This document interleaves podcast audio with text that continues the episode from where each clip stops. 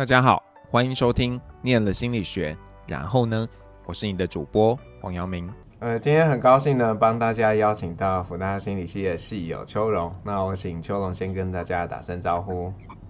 Hello，大家好，我是秋荣。秋荣要不要跟我们说一下，你当时是怎么样会呃进到心理系的？呃，当时怎么样进到心理系，就是。应该是说，其实，哎、我我对我对升学这件事情是有的，可是其实我不知道怎么样去选择我想要的科系。然后呢，我那时候，呃，高中的时候最有兴趣的两个科目是数学跟生物，对。然后，但是我后来在选填科系的时候，我是以就是离开高雄，选一个最远的地方为第一目标。哦，好。对，然后再来就是，呃，想说念数学系，我好像我也不知道未来念数学系要干嘛，因为我没有想要一直在在钻研数学，虽然说喜欢。然后呢，呃，其他的科系有啦，曾经想说念生物系这样。然后，但是就觉得好像也没有那么的想要。那后来翻了翻了许多的学校科系，然后再加上我那时候是有就重考一年，所以重考一年之后就就想说我的分数会就会去比较认真的思考我的分数大概会落在哪里，然后。选填什么志愿就一定会上，就是我的其实终极目标是离开高雄嘛，所以我很怕万一填了一个就上了一个不是最北的学校这样子，所以后来我就填了福大心理系，然后就觉得哇，这个科系应该是蛮有趣，然后应该好玩，然后早期其实我是很很早期的学生，我是八七级的。然后呢，那时候心理系大家好像也没有那么的熟悉，但是我那时候我也，嗯，我应该是说我在学生时期不太有，诶，跟老师有比较好关系的这种概念，所以那时候我就什么都自己来，然后就填了，想说好，那我就要这个科系这样子。那后来填了之后，很多人都跟我说，哎，你这。你填这科系，然后又我是第一第一个就是填辅大心，那时候是辅大应心，嗯，应用心理，对，然后他们就说你这个分数还可以再填别的啊，你为什么要填这个？而且你这样子去一定是必必上的。然后我就想说，对啊，我就是要必上，我 我没有要，我没有要在什么第二、第三志愿，那我就是要去北部这样。所以这是我进到福大心理系的一个。开端呐、那进到里面的时候，其实我就是知道自己上心理系之后，就开始想说，那我可以在这个地方获得什么？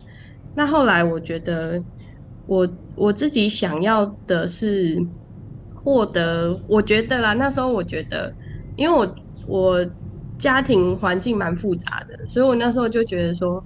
我想要透过念这个科系，看可不可以来找到为什么会有人可以产生这样子的环境因素，甚至可能在自己内心的某个区块，是不是可以透过因为这样子被被算治疗吗？我那时候是这样觉得啦，所以就就这样进了这个科系这样子。所以听起来感觉在进来之前，其实。呃，对心理学到底是什么的想象，好像有点薄弱嘛。对，就很薄弱啊！我完全不知道，我我我单我完全不知道这科系，就是我完应该说，我完全不知道进到这科系，他到底要念什么，他到底要做什么。嗯。甚至那时候对那时候所谓的心理师这个名词，也还没有还没有到。就是心理师这个名词，很很普遍的出现。那甚至我们那时候，呃，毕业的人好像我们，哎，我那一届毕业的才刚开始知道说，哎，可以考证照，但是要诶、欸、先念硕士，嗯嗯，这个学历才可以考证照。我是那时候好像是第第一年的这样学生，所以我也是嗯、呃、念念念了四年，说真的我也不知道，就是到底未来真的要干嘛这样，嗯嗯。所以，那在念的过程中，有哪些是你自己呃印象比较深刻的？哦，我印象比较深刻的是，就是念了之后才发现，哦，原来这跟心理学有关系。嗯，就是比如说什么还要念统计呀、啊，然后还要就是。诶、欸，做问卷啊，然后我印象最深刻的是有一堂课，就是人因工程。嗯，那我觉得这堂课对我来说影响蛮大的，就是哦，原来我们好像生活中理所当然的事情，并不是就这样出现的，然后它是跟我们的行为各方面是有关系的。所以它延伸到我后来就是去，我会去观察很多，觉得好像本来它就出现在生活中，从小你一出生它就在那里的东西，它到底是怎么样出现的、变出来的？然后，所以也对于呃新的东西跟心理学有关的这个串联。就是我对这对我后来的影响蛮大的，嗯。那你后来毕业之后就去工作了，没有继续念研究所？对，其实，哎、欸，应该是说我在在学的时候啦，我会觉得讲这个会不会 让学弟妹觉得我就是一个不认真的学生？我在在学的时候，其实没有很认真在学校，因为那时候我也是需要。工作，嗯，对，所以我其实呃，在诶、欸、去学校的时间，就是有时候也是蛮蛮，我觉得啦，老师应该也不喜欢我，我觉得那时候，但是还是有几堂是我觉得有兴趣的课，我就一定会去，就是像刚刚讲的那个人因工程，嗯，然后还有还有。诶、欸，那时候我们就有艺术治疗的课程，所以我那时候就有去这样子。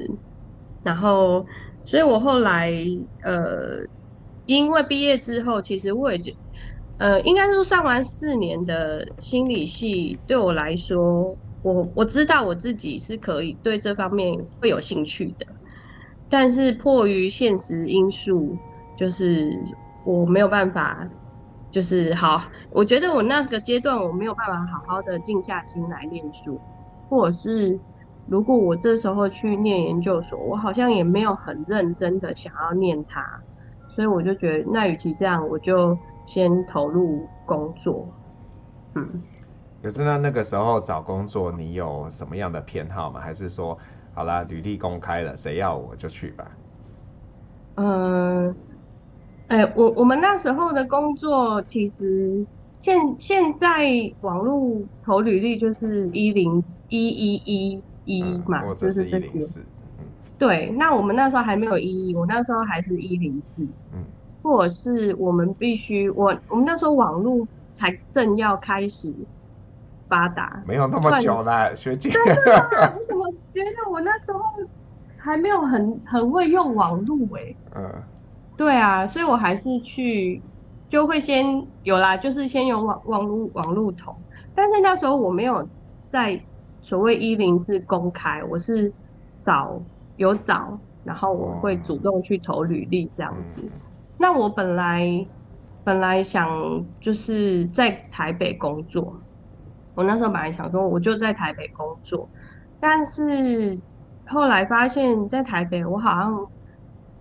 第，我好像因为好像大学四年，就是如果要找心理相关的工作，就是我嗯，应该是说薪水在那时候就是没有我想要的那样子的薪水，嗯，然后有曾经去试过，但是我就觉得好，就是那时候的可能心理状态也不适合吧。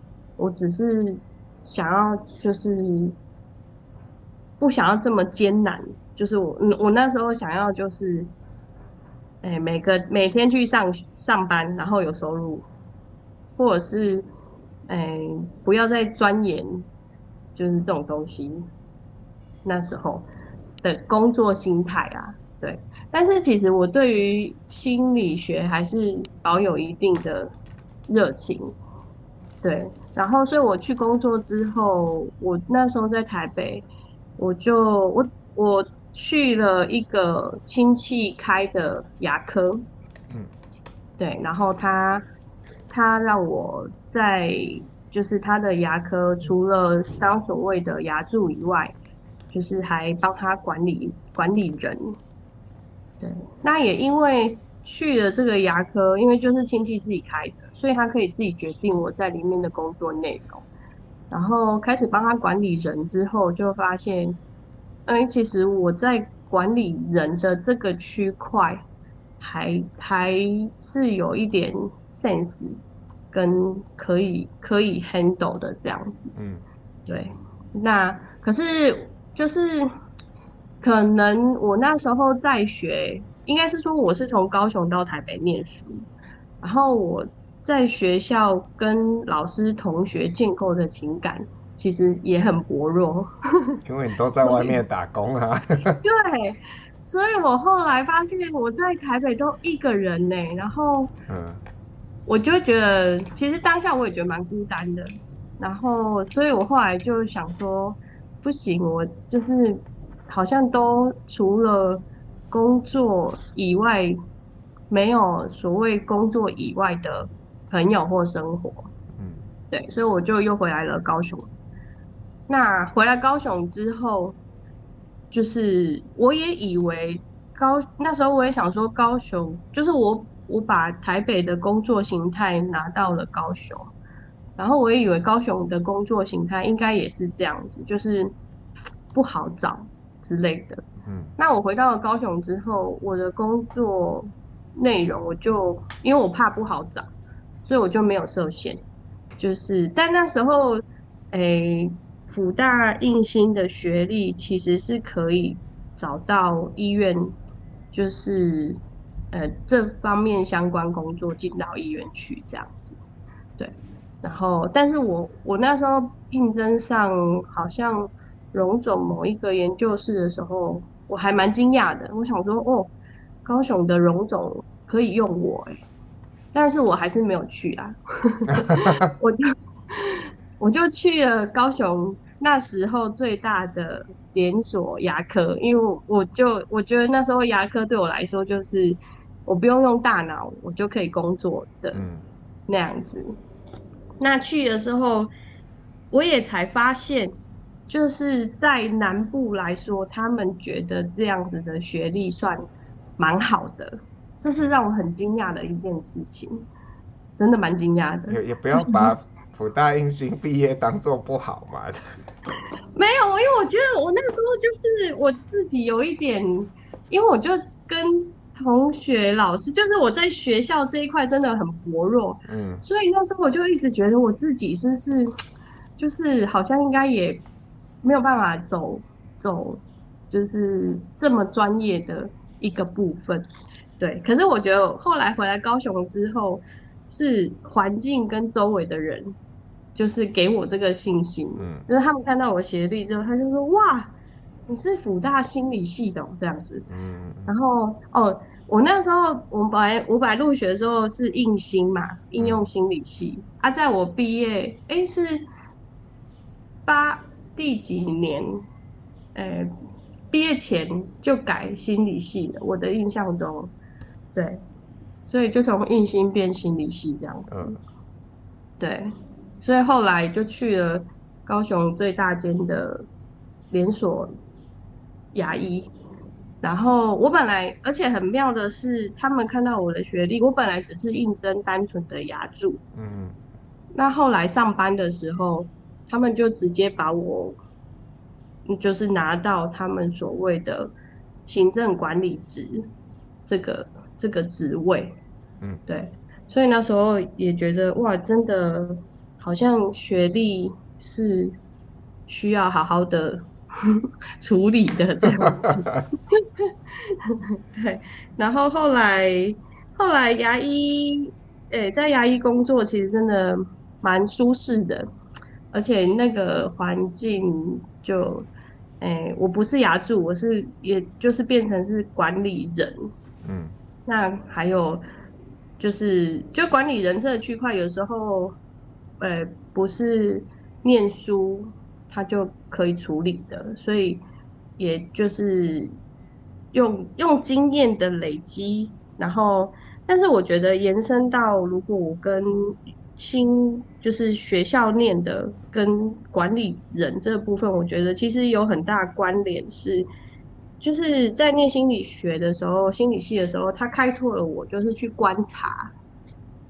对，我可以诶、坐在咖啡厅一个人，然后看着窗外看所有的就是来来往往的人一两个小时都可以。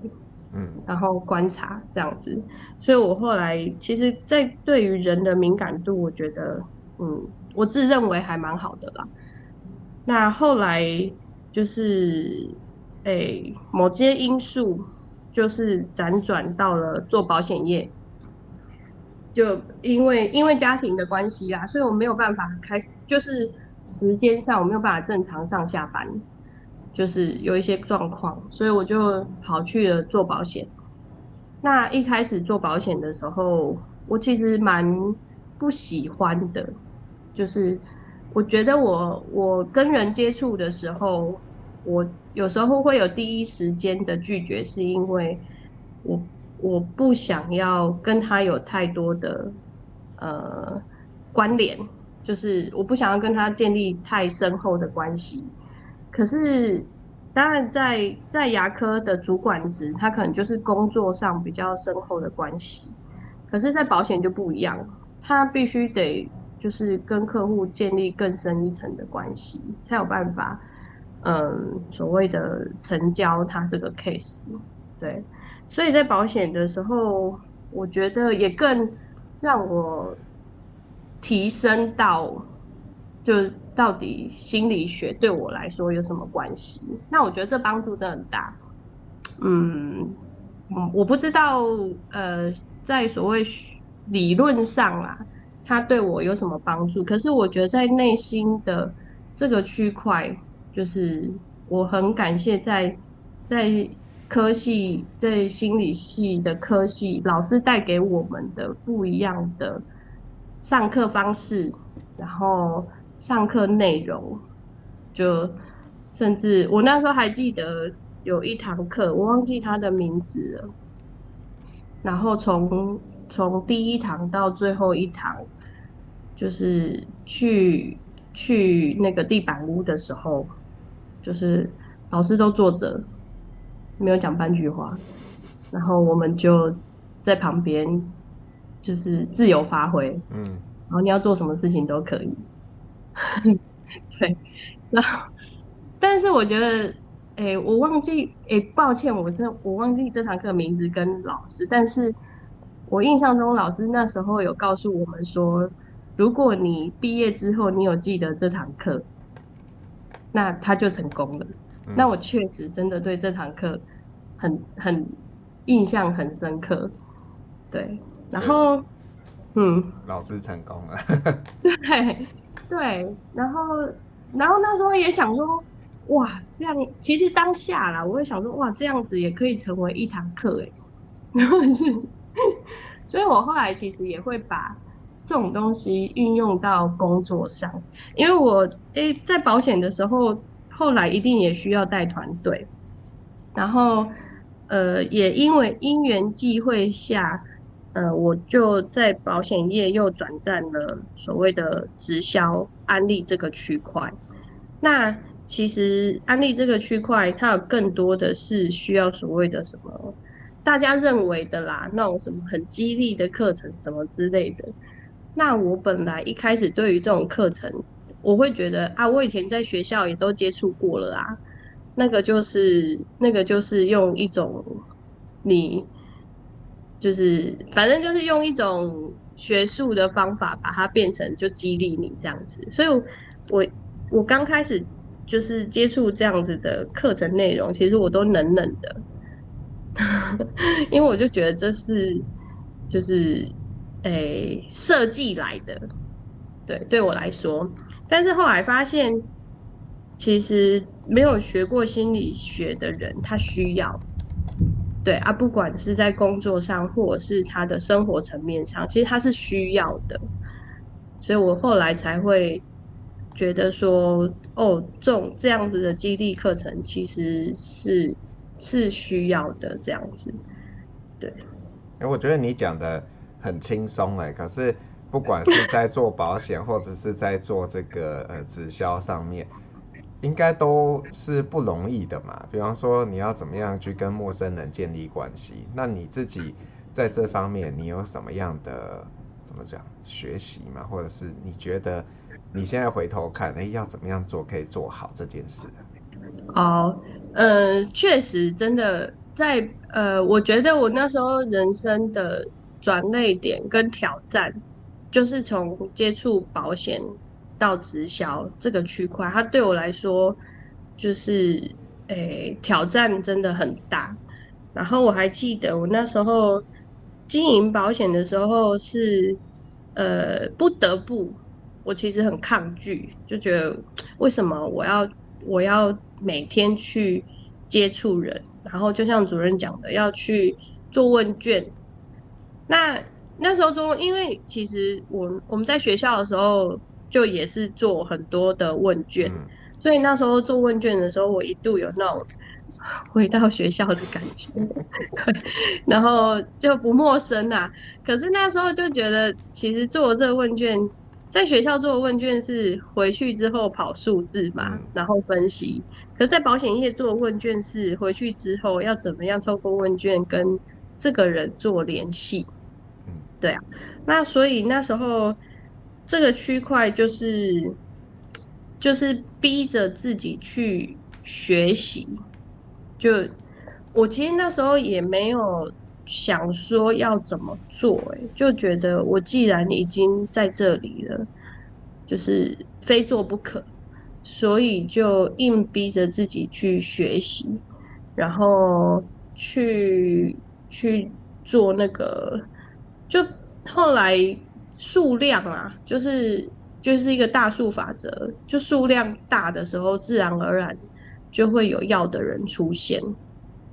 对，那好像也没有什么秘诀，秘诀其实就是数量大的时候，其实就变成你做这件事情已经很熟练上手了，它成为一个反射的时候，那对于对方释出的讯息或者是。他的情绪哦，对，其实我应该是说我很会观察，所以对于对方的讯息，诶，一个眼神啊，一个动作啊，或者是各样的部分，就是我我我我觉得我比我这一块的敏锐度是比同样的，就是那那时候同时期的，因为保险，诶，直销。在某个你进去的那个时期，也会有同样那个时期进来的新人。我我觉得这部分我是比他们更更高的，所以我可以更快的掌握客户的一个该什么时候对他进行到哪个步骤的那个那个时间点。嗯。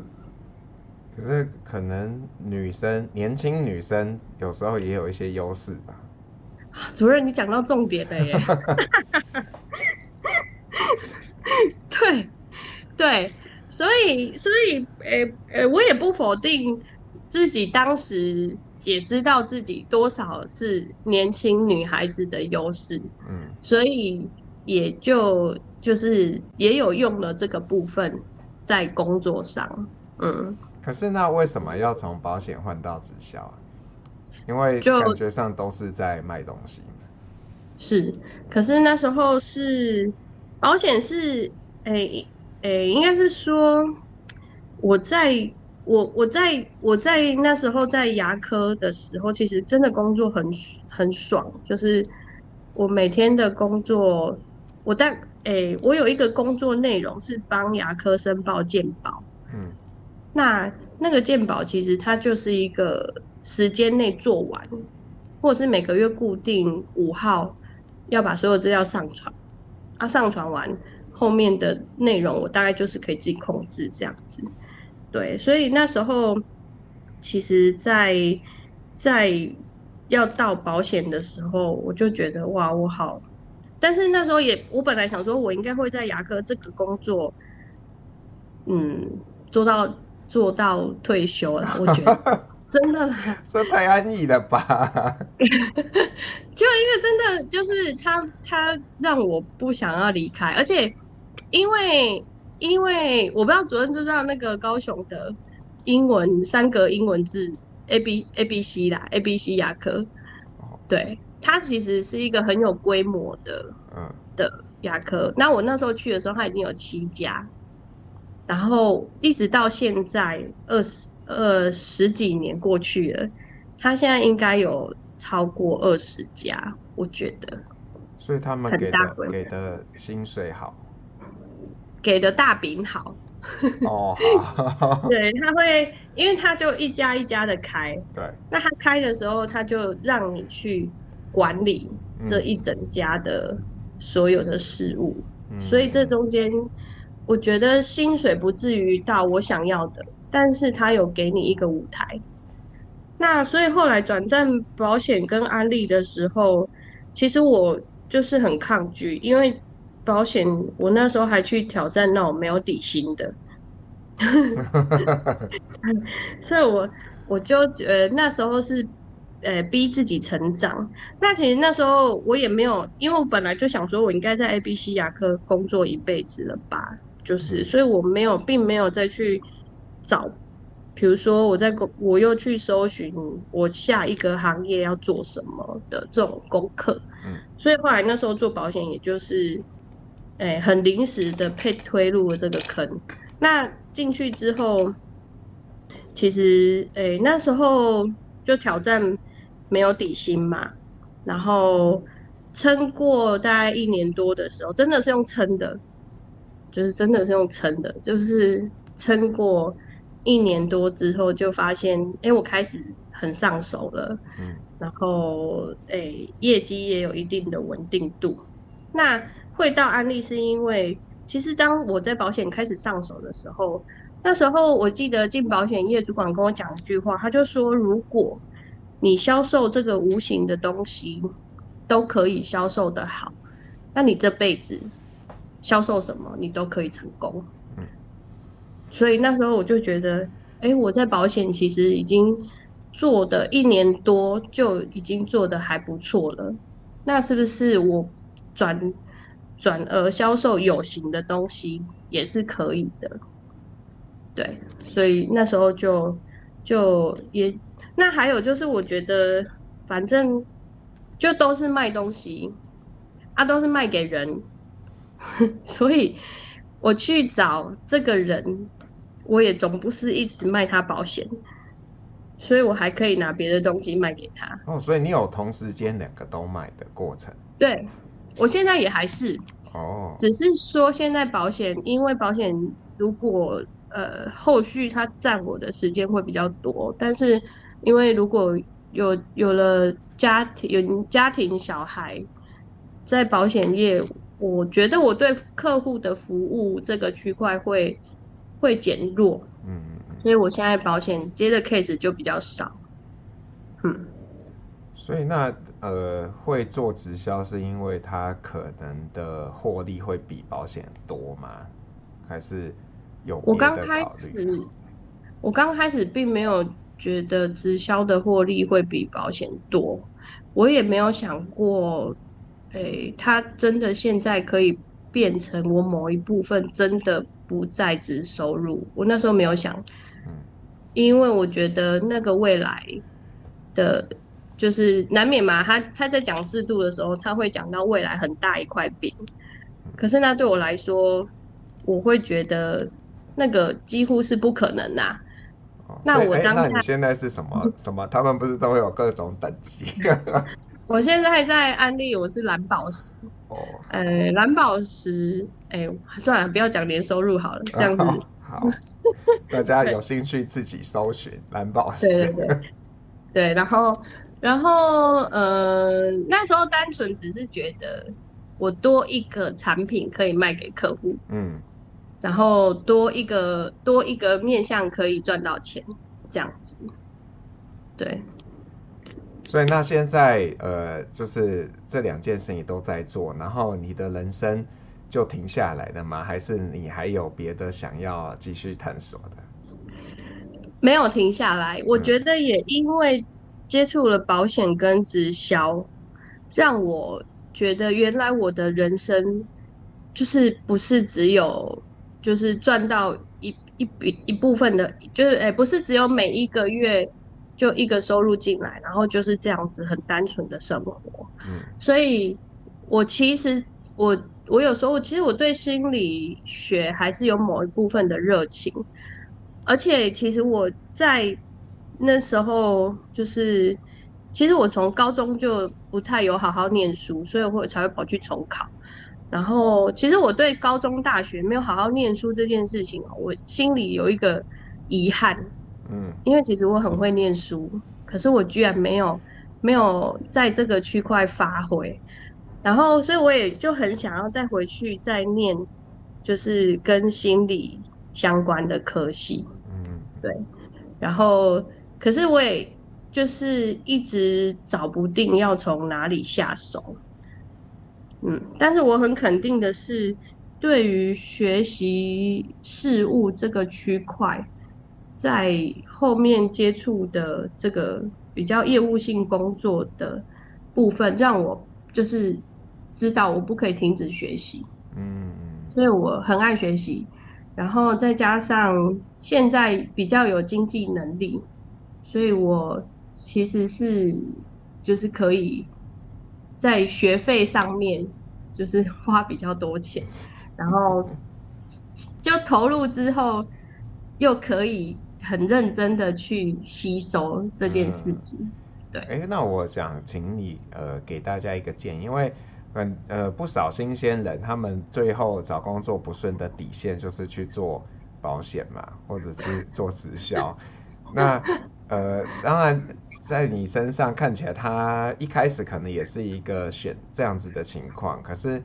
现在你已经做那么久了，那你会呃鼓励大家可以用什么样的心情来看待做这样子的呃这样的业务啊？嗯，其实呃我觉得呃保险跟直销，或者是因为其实我觉得现在的社会形态对于业务工作好像很普遍。嗯，对，我们早期对业务工作的概念其实。诶、欸，比较薄弱。可是，在这个很普遍的业务工作很多的这个时代啊，我觉得，嗯、呃，他如果要投入的话，他要，我觉得要有一定的心理准备。就是，如果你对于人跟人的的交流，或者是接触这个区块是比较不擅长的，那。你可能就是要考虑一下，你适不适合这个部分。嗯，那还有就是，诶，自己的时间管理规划。对，如果你你没有一定的自律，那说真的不太不太适合这样子的工作。嗯，然后，呃，当然保险保险比较好的是保险培训。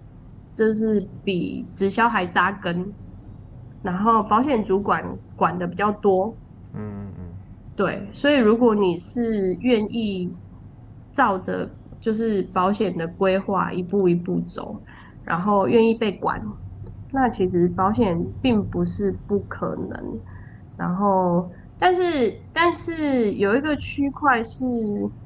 因为毕竟它不是每一个月你去工作，它就会有钱进来的。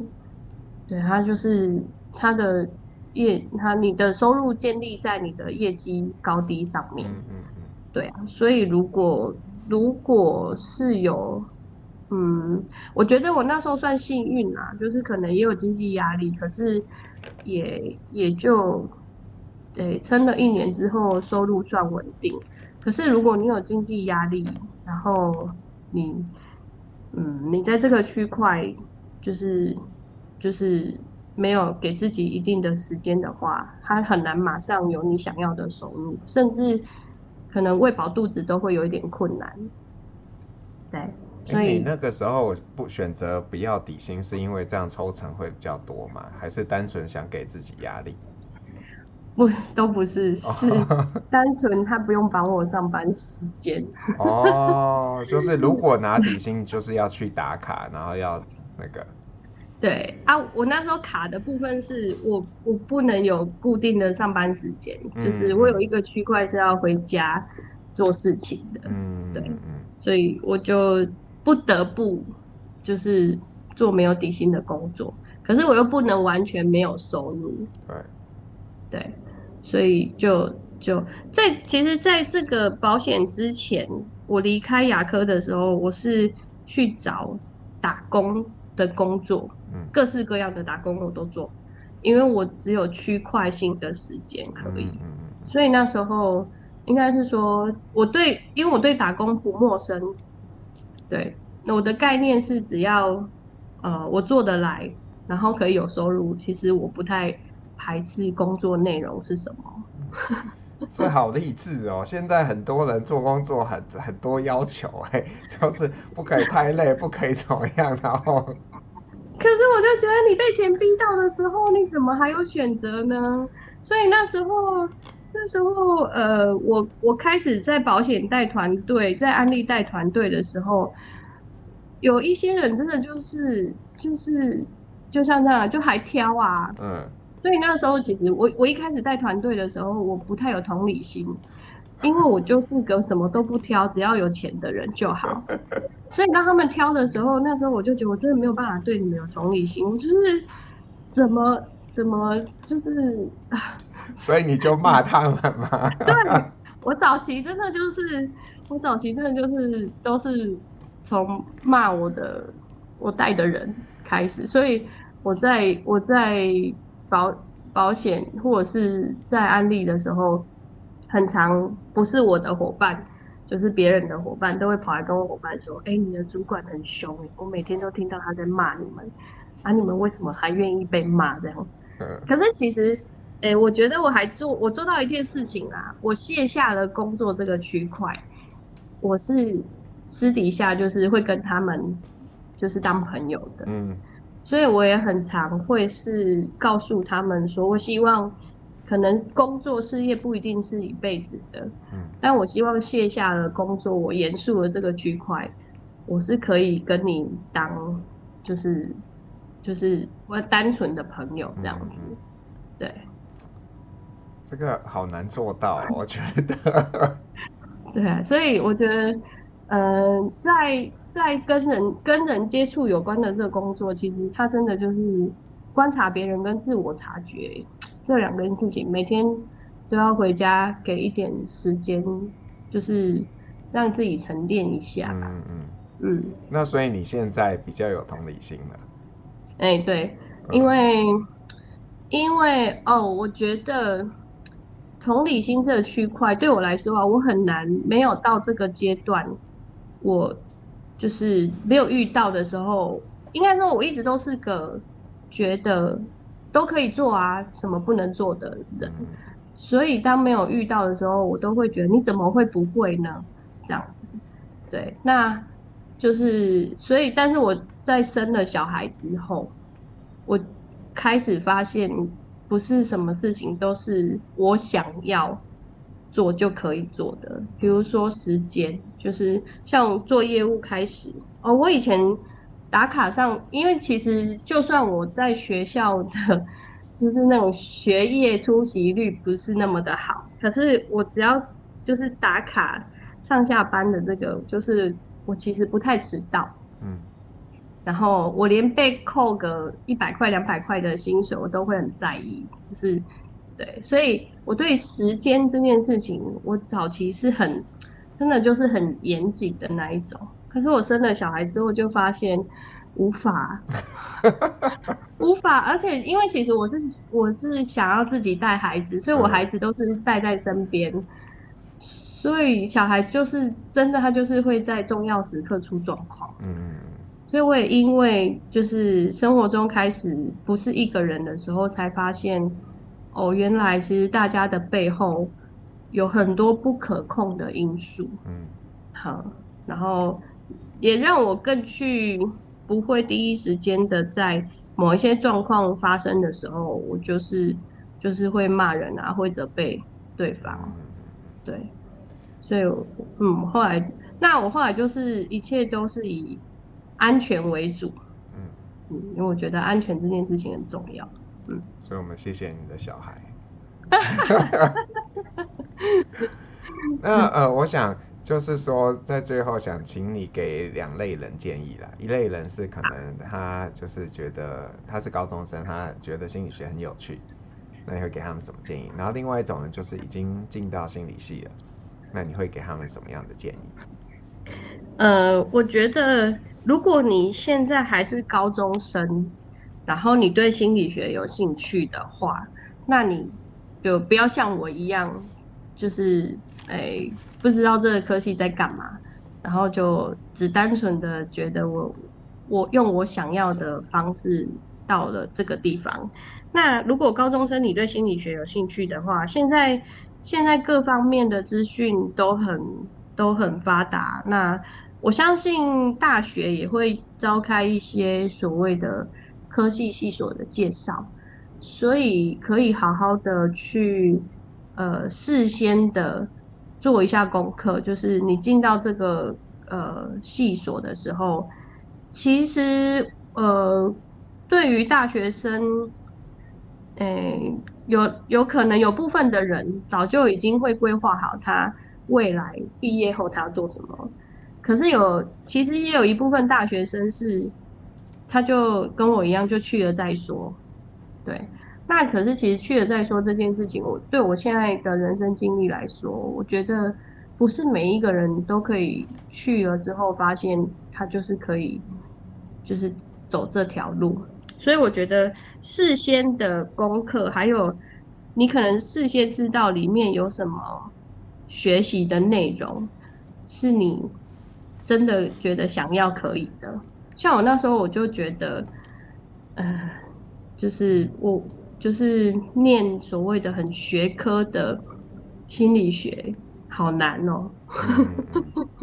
对，那时候有一度想要因为因为这个放弃，可是后来又想说，算了，我可能毕业之后，我去念别的科系，我也不一定毕了业之后会找真的是那个科系的工作，因为我我单纯只是觉得我就是毕了业之后马上要工作这样子，对。然后正在念这个科系的的的学生，其实我觉得真的好好投入在学校，嗯，因为我也是，其实我毕了业之后，也因为开始工作，就是我我很想要就是在跟心理系有一些关联，可是我的时间啊各方面都很不允许。然后你看我像现在。诶，二十几年了，我才才真的可以放下手边的事情，开始就回到就是细所做一些我自己曾经想做的事情。那可是我觉得，如果你现在正在这个学习学校的学生，就是过了这个过了这个时期，你要真的可以学习，或者是学习这么。就是专业的东西是一件不简单的事情，你想要都不一定会有。对，所以我觉得好好把握现在的部分。那如果你像我一样，可能对某一些科目排斥什么的，我觉得啦，我现在回忆起来，如果我当时候我可以，即使我排斥它，但是我觉得就算我进去泡在教室里面。我都愿意，就是，诶、我觉得环境就是浸泡在那个环境里面，那你可能当下你不觉得你有学到什么，可是那个氛围跟那个感受是你可以记住一辈子的。那其实记住这个氛围跟那个感受，对你未来的人生，我觉得会有一定的帮助。嗯，学姐讲得好惆怅哦。对啊，因为我真的就是，所以那时候我才会问主任说：“主任，如果我再回去念书，嗯、我该就是怎么样的去再走专业的路线？”但后来主任跟我说，就是不一定要这样。嗯、我觉得也是，嗯、对，所以也释放了我，因为我觉得有很多方式。好，那。我我其实应该是说我很会赚钱啦，所以我是不是可以好好的赚钱，成为杰出校友，回馈系所？就是当 然可以哦。我刚刚偷偷、那个、偷偷查了一下，蓝宝石很像已经很好很厉害的耶。对，蛮不错的。嗯，对啊，所以我后来就想说，其实我也想跟，如果有时候需要募款的话，我是 可以。啊、都快哭了，太感谢了。但是我觉得，如果学姐愿意的话，其实有一些小朋友如果想跟你学，怎么样去，就也不要说当你的下线了，就是跟你学习，嗯、我觉得应该对他们也会是有帮助的。哦，就当然当然很欢迎啊，因为、嗯、因为很真的呃很多人。在看到我的就是呃辅大心理系这个区块，大家都会哇，就是我也想要去这样子。嗯、所以如果诶、欸、你是相关科系的学弟妹，当然我们可以不一定要当下线，可是我觉得交流啊，或者是彼此分享一些就是机会啦。我觉得现在是个合作的时代。所以早期确实啊，就每一个人来的人，我都希望他做案例变成我的下线。但是现在现在觉得不是这样啊，现在觉得就是就是也有单纯的朋友，嗯，然后跟呃他各方面不同资源的交流，嗯，对，嗯，好，那我不知道秋龙有没有什么东西是你有。准备的，但是刚刚好像没机会讲的，想要再跟大家分享。我有准备的哦，其实主任其实让我讲蛮多的耶。对啊，所以我应该差不多都有都有都有都有讲，只是我也因为这一次就是就是在比较积极的，就是跟。跟系所有联系上这样子，嗯、然后我才发现原来我毕业这么久了，天哪，好可怕的岁月！就是我刚刚算一下，从入学啦，入学到现在二十五年了耶。好，不要算，不要算，对，好可怕。对，然后可是我觉得就是也。我真的我觉得很感谢主任，就是这次在高雄办了这个这个就是小聚会。对，因为我每一次就是系所办聚会的时候，我都卡到时间，没有办法回去。嗯嗯。那还有一件事情就是有一点近乡情怯的感觉。嗯。就是会不会我回去，然后大家都在讲跟。